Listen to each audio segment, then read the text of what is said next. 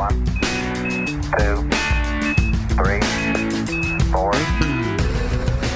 Salut, c'est Mike Gauthier. Bienvenue euh, dans mon podcast. Euh, Aujourd'hui, on va parler de, Bob Marley. Euh, 2021 marque les 40 ans de son décès. Il nous a quittés le 11 mai euh, 1981. Et euh, pour en discuter aujourd'hui, je vais m'entretenir avec Richard Lafrance. Lui, il connaît ça, le reggae. C'est pas juste Bob Marley, les vedettes reggae. Lui, il connaît pas mal toutes parce que, bon, pendant des années, il a été représentant pour une maison de disques et aussi, il a fait de la radio des émissions de musique reggae, basse fréquence. Depuis 30 ans, il fait ça. Il l'a fait sur CIBL, l'a fait également sur CISM. Et euh, Richard programme aussi quatre stations pour Stingray, dont une est diffusée en Amérique du Nord. C'est la station Reggae Jammin'. C'est lui qui programme ça. Et aussi trois autres qui sont disponibles dans les Antilles. Alors, pour vous démontrer que le gars, il connaît son stuff, journaliste chroniqueur de musique jamaïcaine euh, pour la plateforme PAM M360 et aussi euh, assistant à la programmation euh, pour le Festival international reggae de Montréal pendant quoi? Pendant 17 ans qu'il a fait ça. Fait qu'il connaît son stock. On va en parler avec lui de Bob Marley. Mais avant tout, je veux juste faire une mise en situation. Bob Marley, euh, c'est en 1977 qu'on a constaté euh, qu'il avait un problème. Il a donné un show, il avait le pied ensanglanté. On l'a amené à l'hôpital. On a dit il faut absolument amputer le gros orteil. Bob Marley a refusé de se faire traiter par la médecine traditionnelle. Et j'ai demandé à Richard Lafrance là, de me parler un peu de la situation. Pourquoi Marley a pas voulu se faire traiter? Premièrement, les, les Rastas euh, croient pas tellement à ça, aux amputations. Deuxièmement, il y avait comme une croyance qui voulait que si tu te faisais couper le gros orteil, t'avais comme plus de ballon, tu sais. Puis lui, c'est un gros fan de soccer en plus. Ah oui, Ben, c'est d'ailleurs, vrai. c'est- C'est comme ça que c'est arrivé, là, tu sais, c'est en jouant au soccer. Euh, donc, euh, il, euh, il- non, non, c'était clair que il- c'était dangereux que ça, ça s'en irait vers un, cancer mélanome. Là. OK. Et euh, non, je pense qu'il ben, il l'a toujours su. Hein. Il a même c'est quoi le mot, prophétisé. Quand il était plus jeune, à un moment donné, il a dit qu'il était pour mourir à 36 ans. Il a pas ralenti euh, pantoute, là, parce que tu écoutes son répertoire, puis ça n'a rien changé. Là, et ça l'a pas affecté. Au contraire, au contraire, à partir du moment où il savait où il était pas mal, euh, euh, il était pas mal hypothéqué là, il s'est, il a mis le pied sur le gaz parce qu'il savait qu'il restait peu de temps. Puis lui, je pense qu'il était vraiment convaincu qu'il y avait une job précise à faire. OK. Euh, D'ailleurs, pour lui, c'était de faire de la tournée mondiale, tout ça. L'idée, c'était pas de s'enrichir, c'était vraiment de, de répandre la parole de, de, de, de Ja, là, puis de, de parler de, de, euh, de la culture Rasta, puis, puis tout ça, sais. Euh, fait que lui, quand il a su que, que, que son temps était pour être écourté, ben il a comme, je pense qu'il a pesé sur le gaz, puis il a voulu euh, justement en faire le plus possible, euh, tant que ça serait possible. On, on va revenir sur euh, le décès de Marley un peu plus tard, euh, mais avant, il faudrait comprendre comment il en est venu à rayonner aussi fort, pas seulement avec sa musique, mais aussi avec le message. Et Richard Lafrance me donne des explications. quand c'est devenu Bob Marley et les Wailers sont devenus un groupe très populaire en Jamaïque. Mais pour faire le crossover vers le reste du monde, c'est euh, c'est Chris Blackwell avec son étiquette Island qui l'a signé. Et lui, plutôt que de, de, de faire exactement ce que Bob recherchait, c'est-à-dire de viser les charts noires américaines, il s'est dit non, non, non, non, non. Tout le sentiment de, de, de rébellion, euh, les dreadlocks, les cheveux longs, puis tout ça, ça s'adresse plus à un public blanc rock. Ouais, ça Donc, c'est part- particulier que ça soit un blanc qui pogne la carrière de Bob Marley puis qui le fait spreader Ouais. à grandeur du monde. là. Aujourd'hui, Ouais. ça se ferait-tu encore ça ou ben non, il serait crucifié? Excellente question, ça. Euh, mais, mais pour revenir dans ce temps-là, Blackwell avec Island Records avait déjà commencé son, un, un excellent track record parce que si tu te rappelles bien, il avait euh, introduit plein de bands rock euh, vraiment populaires dans les années 60 et 70. Là, je pense à qu'est-ce qu'il y avait sur Island? Il y avait Traffic, il y avait ben, toutes les bandes de Steve Winwood. C'est ça. Il y avait, il y avait, il y avait Cat Stevens, il y avait Free, il y avait plein d'affaires rock. Donc, c'est un petit peu son fond de commerce à Blackwell. Puis, euh, étant, parce que Blackwell, c'est un, c'est un Britannique jamaïcain quand même Oui, qui est parce né. il a pas été colonisé, Bob Marley, en quelque sorte. Lui, il vivait avec sa famille, il passait beaucoup de temps en Jamaïque, Ah oui, Blackwell. C'est- un Jamaïcain. Il a passé Oui. la, la majorité de sa vie en, Jamaïque et aussi en Angleterre. Donc, il a beau être blanc, mais il est quand même considéré comme un Jamaïcain, tu vois. Ok. Donc, donc, lui, il voyait Marley et les Wailers comme le groupe le plus prometteur en Jamaïque, mais ce son-là avait pas fait le crossover nulle part ailleurs encore, sauf en Angleterre, au Royaume-Uni, à cause de la grosse concentration de, de, la grosse population jamaïcaine, tu comprends? Il y avait un lien direct avec l'Angleterre. Tout ce qui sortait en Jamaïque devenait populaire au Royaume-Uni à peine deux semaines plus tard, là, parce qu'il y avait une connexion directe. Mais dans le reste du monde, le reggae, ça existait pas. Je veux dire, c'était pas sorti de la Jamaïque encore. Donc, quand Blackwell a décidé d'investir sur Bob Marley et les Wailers, pour lui, ça faisait beaucoup plus de sens de prendre un album jamaïcain pur puis de le rockifier un peu en rajoutant des solos d'harmonica, euh, des solos de guitare blues ou rock, puis ensuite essayer de le vendre à un public blanc. Ça lui semblait beaucoup plus facile que, euh, que d'amener ça dans les sphères plutôt de musique noire, tu comprends? Et, ça a fonctionné, comme on le sait. C'est surprenant que Marley ait accepté que ça se fasse, par exemple. Ben euh, non, quand, comme on vient de dire, là, pour lui, c'était vraiment c'est une mission qui s'était donnée. Et, donc de faire connaître sa musique et Rasta au plus grand nombre possible. Donc, ça faisait du sens de signer avec Island puis de, de, de tenter une carrière internationale, vraiment.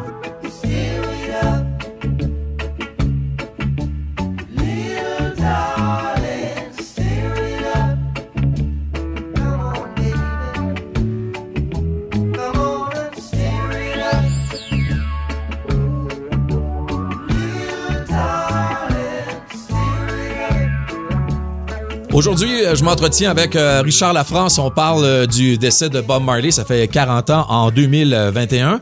Euh, on va retourner en 1980 alors que Marley est sur le point de débuter une tournée nord-américaine. Il a déjà donné quelques spectacles à Boston et aussi au Rhode Island et il est à New York pour donner des concerts, mais son état de santé là, se détériore énormément et Marley le constate en faisant tout simplement du jogging. Ouais, ouais, effectivement. ben, dans Central Park, il faisait son petit jogging matinal comme il faisait tous les jours. Puis c'est ça, un moment donné, il a perdu connaissance.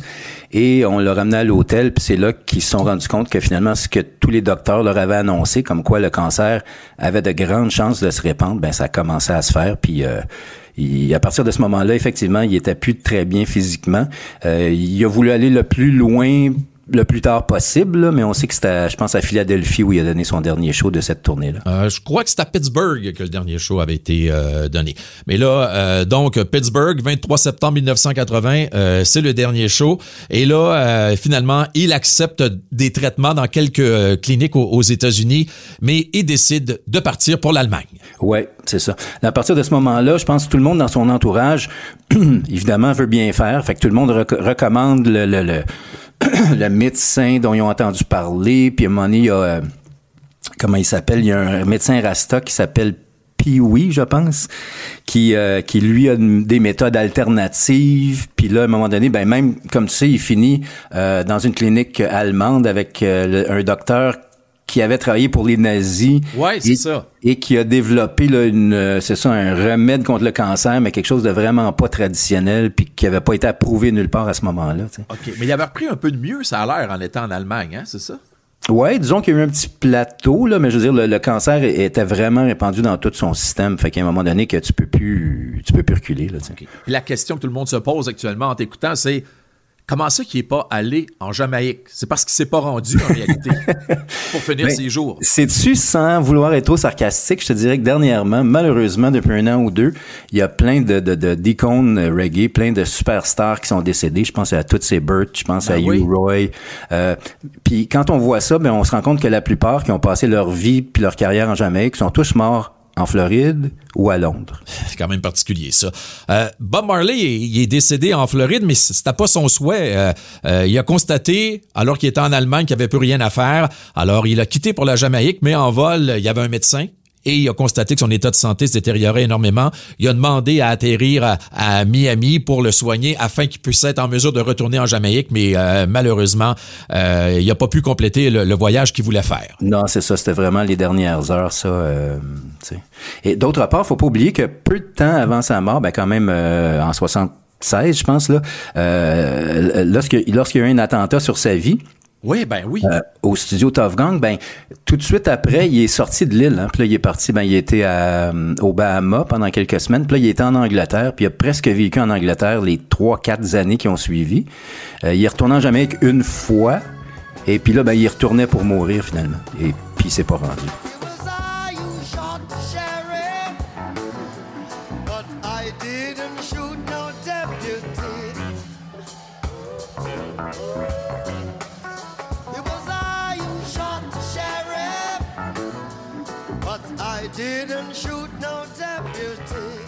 Je vous rappelle qu'aujourd'hui au podcast, on parle de Bob Marley parce que le 11 mai euh, 1981, il nous a quittés. Ça fait donc euh, 40 ans euh, cette année. J'en discute avec euh, Richard Lafrance, euh, grand amateur de musique reggae, un gars qui aime beaucoup Bob Marley également. Et Richard a vu les deux shows que Bob Marley a donnés à Montréal, puis il nous raconte comment ça se passait. Je commençais dans l'industrie, euh, euh, petit pou de 18 ans. Là, je travaillais chez Sam the Record Man. Puis le, le vendeur de Highland était passé au magasin une journée puis il a dit Hey, euh, il y a un show au, euh, au Sepsum ce soir. C'est un show de reggae. C'est Bob Marley and the Wailers. Y a quelqu'un qui veut des tickets?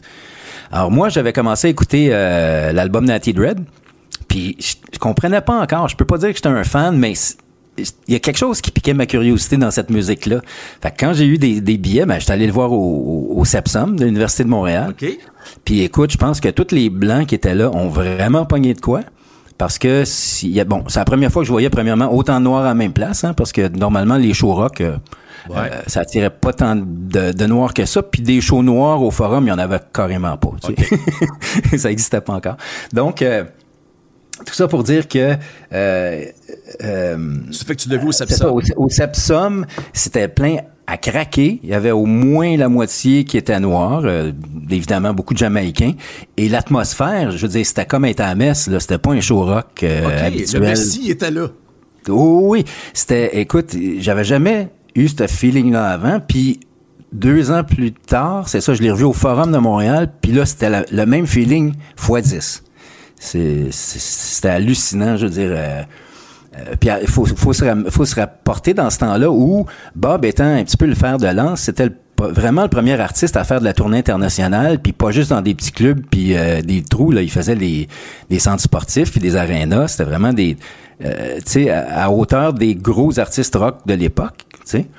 Et euh, des artistes noirs, t'avais Hendrix, mais je veux dire, tu peux pas dire qu'Hendrix faisait de la musique noire, Hendrix faisait du rock, tu sais.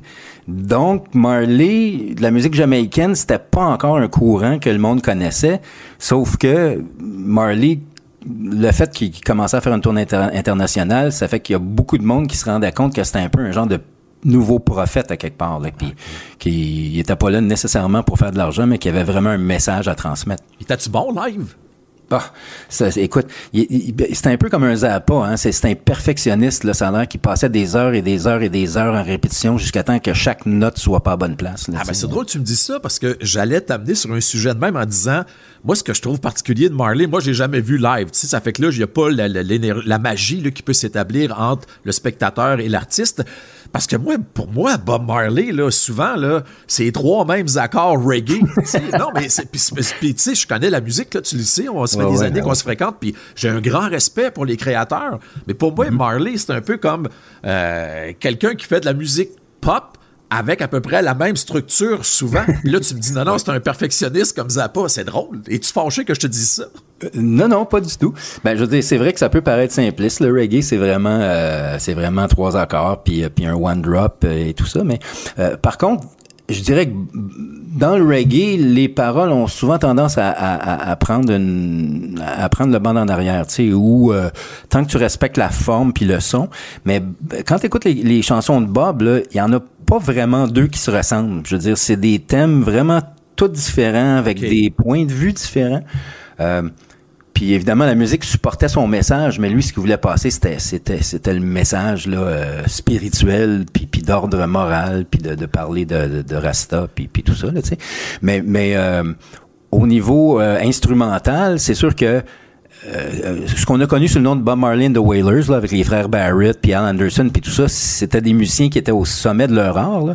Mais c'est ça, Bob les faisait pratiquer là, jusqu'à temps qu'ils puissent jouer par cœur dans leur sommeil. là. Je veux dire, c'était ça son but. Quelle sorte d'artiste il était euh, avec la foule? Il parlait-tu beaucoup avec vous autres? euh, ou il était tellement puissant sur scène en tant qu'artiste qu'il n'y avait pas euh, beaucoup à échanger et à amener la foule avec lui? Euh, non, je pense qu'il aimait ça échanger, pas longtemps, pas, pas comme un Peter Tosh qui pouvait partir sur un, sur un discours de 25 minutes enflammé, là.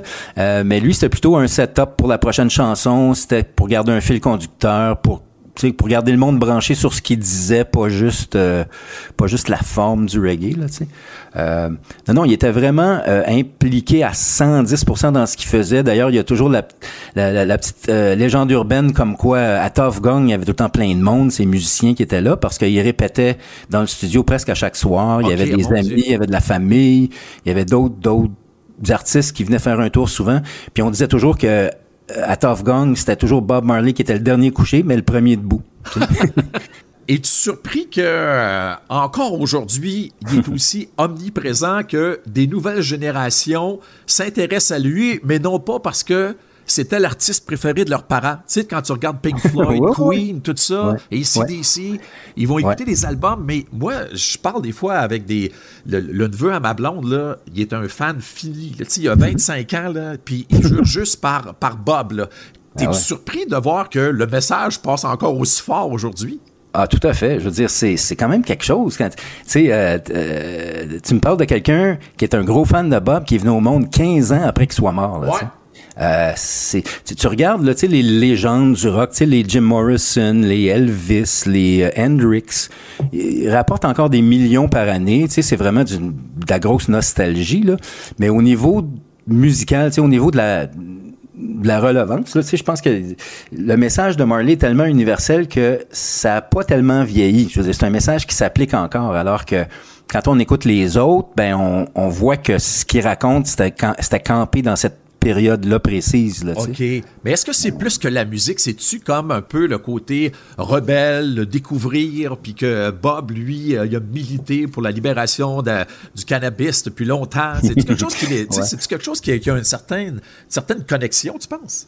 Oui, oui, ben comme on disait tantôt, je pense que Chris Blackwell avait mis le doigt sur quelque chose, c'est que Bob avait un côté rebelle qui, qui était vraiment qui plaisait vraiment à beaucoup de monde pour différentes raisons. tu sais. Euh, euh, donc, ils, ils ont vraiment capitalisé là-dessus. Et, euh, et, ce qui est un peu dommage, je regarde ça, puis je me dis, s'il y a eu un Bob, comment se fait qu'il n'y en a pas eu un deuxième? Ouais, ça, c'est vrai, hein? Ils ont Euh, essayé d'en faire une coupe pourtant.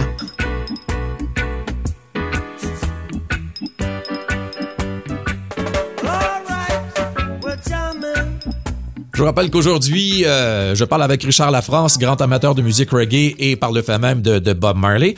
Et euh, vous savez, moi, j'ai- fait beaucoup d'entrevues au fil de ma carrière, puis avec le temps, j'ai comme comme développé euh, une habilité là à savoir quand ce serait facile ou quand ce serait tough.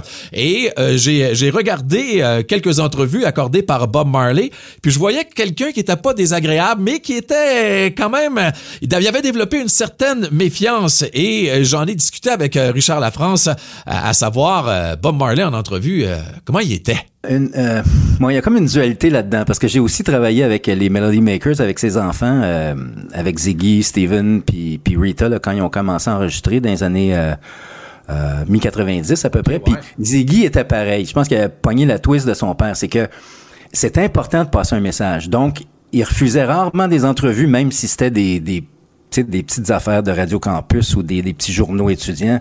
Il disait tout le temps oui.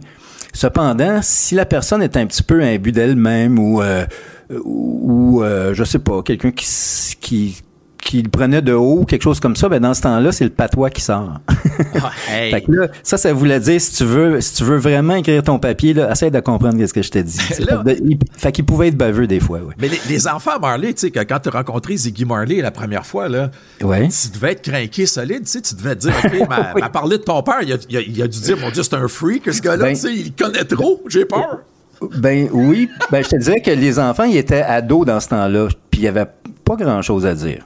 OK, Euh, OK. Par contre, puisqu'il était, en- il était pas encore majeur, Rita Marley était en tournée avec, avec eux, puis elle s'était mis comme, comme tour manager parce que parce qu'effectivement, il était pas d'âge légal, donc c'était encore euh, c'était leur mère après tout. Là. OK. Donc, elle était là avec eux, tout ça. Puis, euh, anecdote, à un moment donné, c'était le fun. ils sont venus une première fois au Spectrum, alors que leur premier album sortait, puis ça a été sold out en deux heures, je pense. Mais à ce, po- à ce point-là, personne ne les connaissait tellement. C'était juste le phénomène, tu sais, fils de... C'est ça. Euh, donc, tout le monde s'est garoché pour les voir. Et là, par, euh, par accident, À peine deux mois plus tard, il y avait le groupe australien InXS, que tu connais très bien, Ben oui. euh, qui venait faire le forum de Montréal et la tournée des Melody Makers était, finie. Fait qu'ils ont dit, OK, vous allez faire la tournée nord-américaine de, de. Donc, à peine deux mois plus tard, ils sont revenus à Montréal au forum. Alors, euh, l'après-midi, c'était le soundcheck. Euh, les kids, les, les Melody Makers étaient en train de pratiquer sur scène. Puis là, d'un coup, je vois euh, Rita Marley qui est assis, tu sais, à peu près au milieu de la glace, là, tu sais, en plein centre, qui regarde le, le soundcheck. Alors, je vais m'asseoir à côté d'elle. Puis on avait été présenté et tout. Alors là, euh, on commence à jaser. Puis là, à un moment donné, j'ai dit, euh, je me rappelle t'avoir vu sur cette scène-là avec Bob. Puis là, elle dit, euh, ah oui, c'est en 78. Fait que là, je dis, ah oui. J'ai dit, tu dois pas te rappeler, toutes ces tournées-là, les villes se ressemblent toutes. Elle dit, non, man. Elle dit, je me rappelle très bien. Elle dit, Bob, il avait sa chemise de jeans ce soir-là.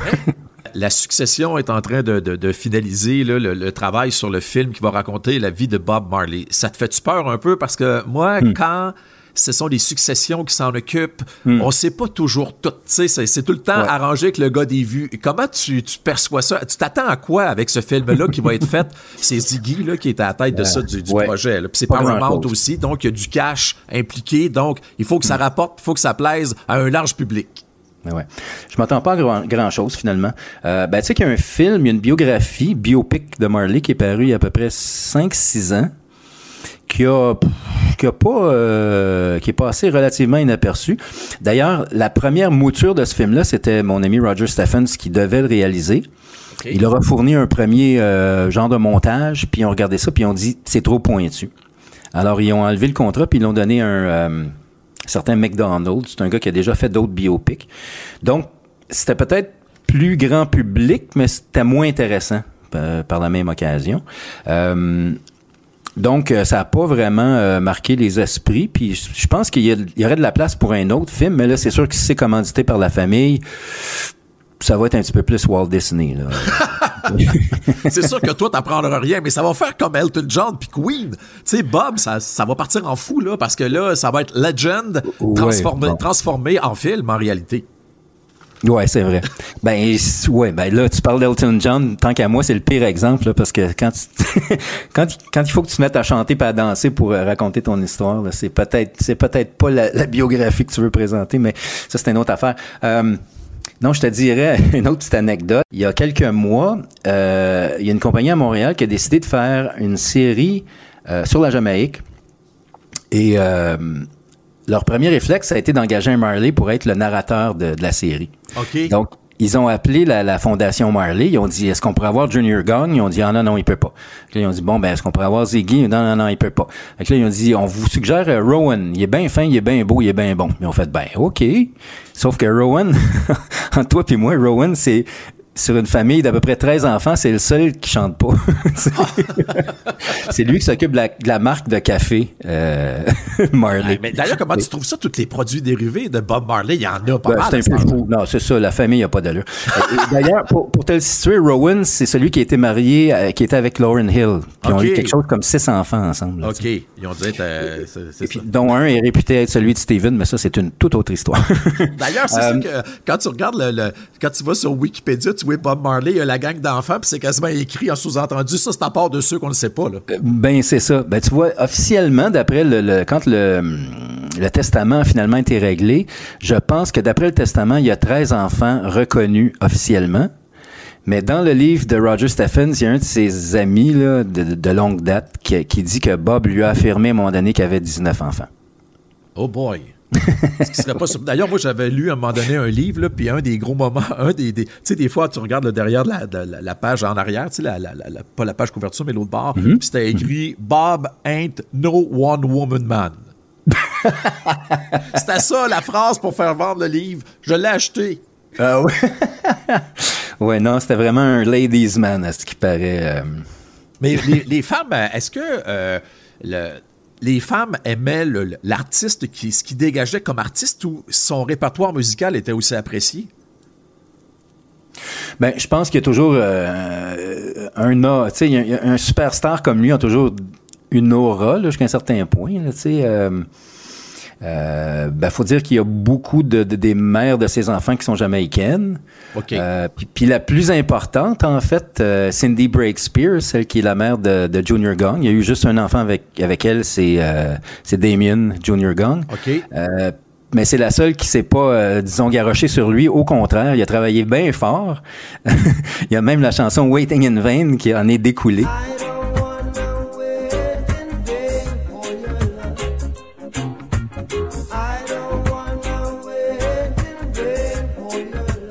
Il a longtemps, euh, il a longtemps été cogné à sa porte, puis ça y a pris du temps à répondre apparemment.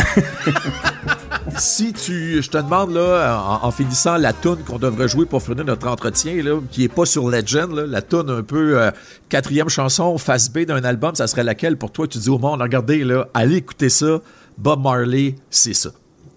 Boy.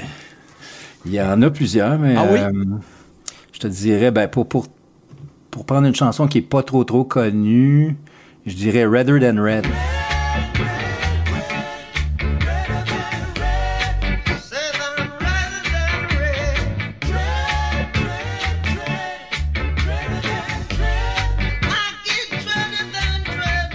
Pourquoi celle-là?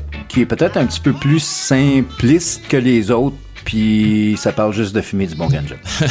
Richard, merci infiniment de, ton temps. On a appris plein de choses sur euh, Bob Marley. Hey, pendant que j'y pense aussi, là, tu sais, Could You Be Love, c'est une tune qu'il a faite exprès, là, tu sais, euh, c'était pas comme c'est le reste de son répertoire parce que euh, il est allé faire un voyage de promo à quelque part, puis là, il a réalisé que ses tunes jouaient pas beaucoup à la radio top 40. Ses albums se vendaient à tour de bras, plein de monde d'un show.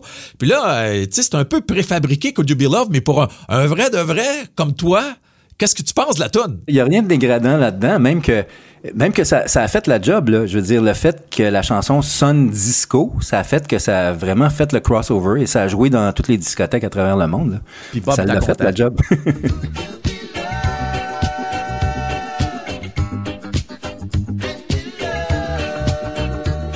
Avouez que c'est bon, hein? Could you be love? Ben, merci à vous autres d'avoir été là. Merci à Richard Lafrance.